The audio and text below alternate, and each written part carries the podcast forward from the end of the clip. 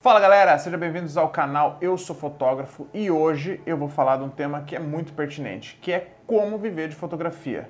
A questão é, viver de fotografia vale a pena? Tem como? Estamos em 2021, celulares cada vez melhores e é uma discussão que a gente tem sempre entre rodas de amigos e fotógrafos, que é a questão de sobreviver nesse mercado que é tão concorrido, certo? Então me acompanhe que vai ter muita coisa legal hoje no vídeo, a gente vai trocar umas ideias já deixa nos comentários sugestão para os próximos vídeos que a gente com certeza vai ler todos eles e vai acatar se a gente conseguir, claro, né? Produzir o vídeo para vocês. Beleza? Então se inscreve, dá um joinha e acompanhe que vem muita coisa legal aqui hoje. Primeira coisa que eu acho que você tem que pensar quando for, né, é, levar em questão de viver de fotografia é a sua situação financeira, né?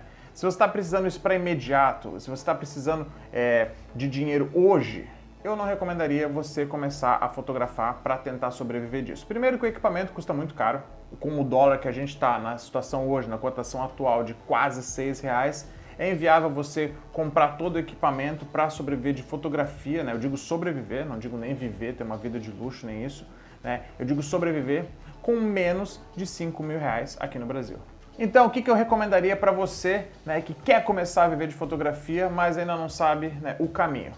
Primeiramente, se você tem um dinheiro guardado, não gaste todo esse dinheiro para começar né, no seu novo negócio, que é a fotografia. Eu sempre falo que você carrega a sua empresa no pescoço, né? A câmera está ali pendurada, ela é a sua empresa. Você não precisa ter um estúdio, você não precisa ter uma sala comercial, você não precisa ter isso para ver de fotografia. O que você precisa mesmo é ter um bom equipamento, ter uma boa mídia social e, obviamente, fazer boas fotos. Né? Não adianta ter só um bom equipamento, tem que estudar bastante para que você consiga ter uns bons resultados né, com esse equipamento que você vai ter. Então, primeira coisa, se você não tem muita grana agora, trabalhe em outra área, né, seja assistente de algum fotógrafo, é, trabalhe com pessoas relacionadas à fotografia, pode ser numa agência de publicidade, pode ser em alguma empresa trabalhando no marketing, mas o negócio é você estar tá sempre tentando entrar em contato com esse tipo de gente para que você acabe, às vezes, aprendendo sem gastar também com cursos. Às vezes o seu futuro patrão te dá um curso, te paga alguma coisa e você consiga é, com isso economizar e acabar comprando o seu equipamento. Então, assim, essa é a minha dica para vocês. A primeira dica que eu dou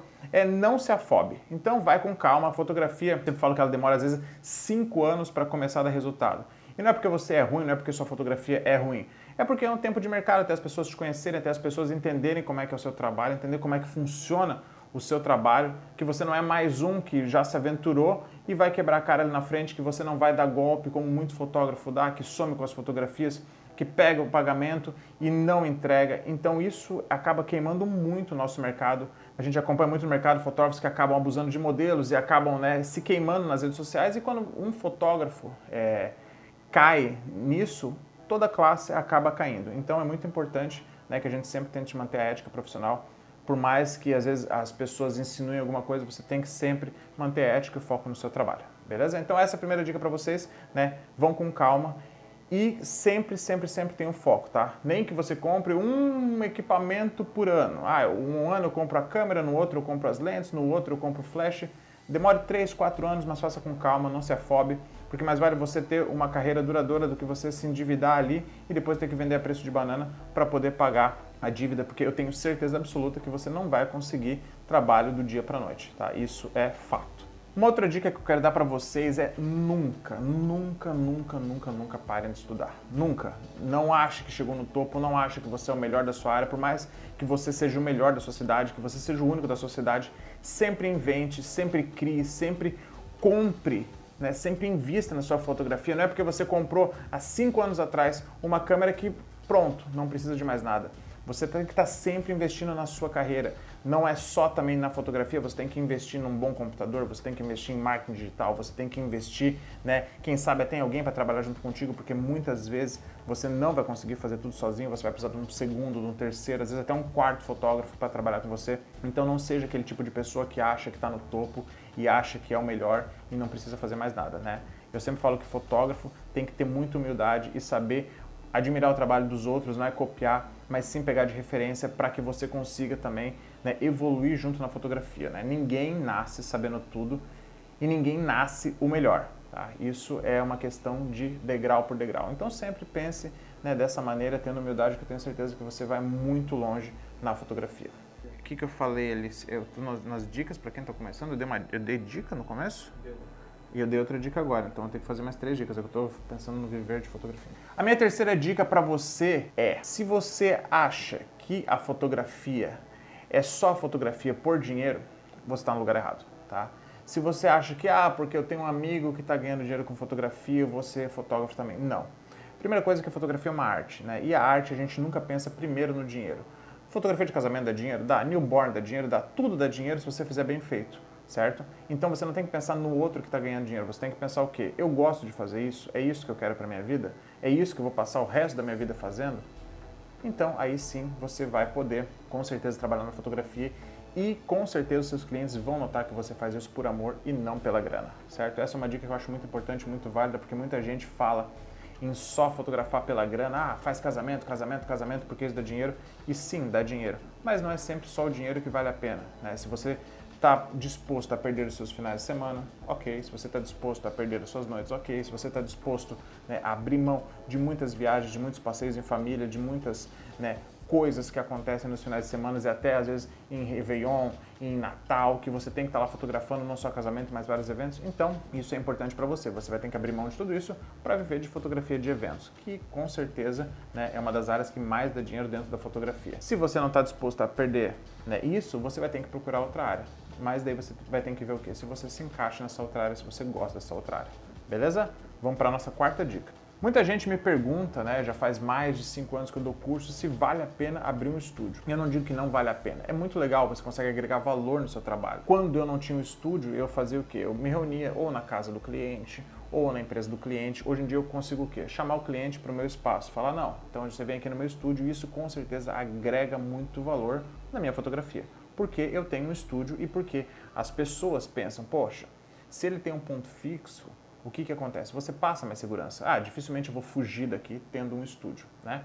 Então, assim, recomendo e não recomendo. Se você não tem dinheiro para manter um aluguel, que aqui na minha cidade é em torno de 800 a 1.200 reais, é um dinheiro bem alto, né?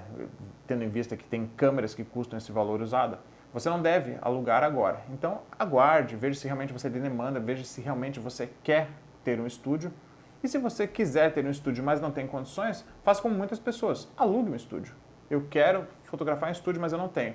Pega um fotógrafo, aluga o estúdio dele e simplesmente você coloca esse valor para o seu cliente. Ó, custa 50 reais a hora, custa 100 reais a hora. Custava 500 reais teu book, vai para 600, vai para 650, vai para 700, dependendo como é que é a hora do estúdio que você vai alocar.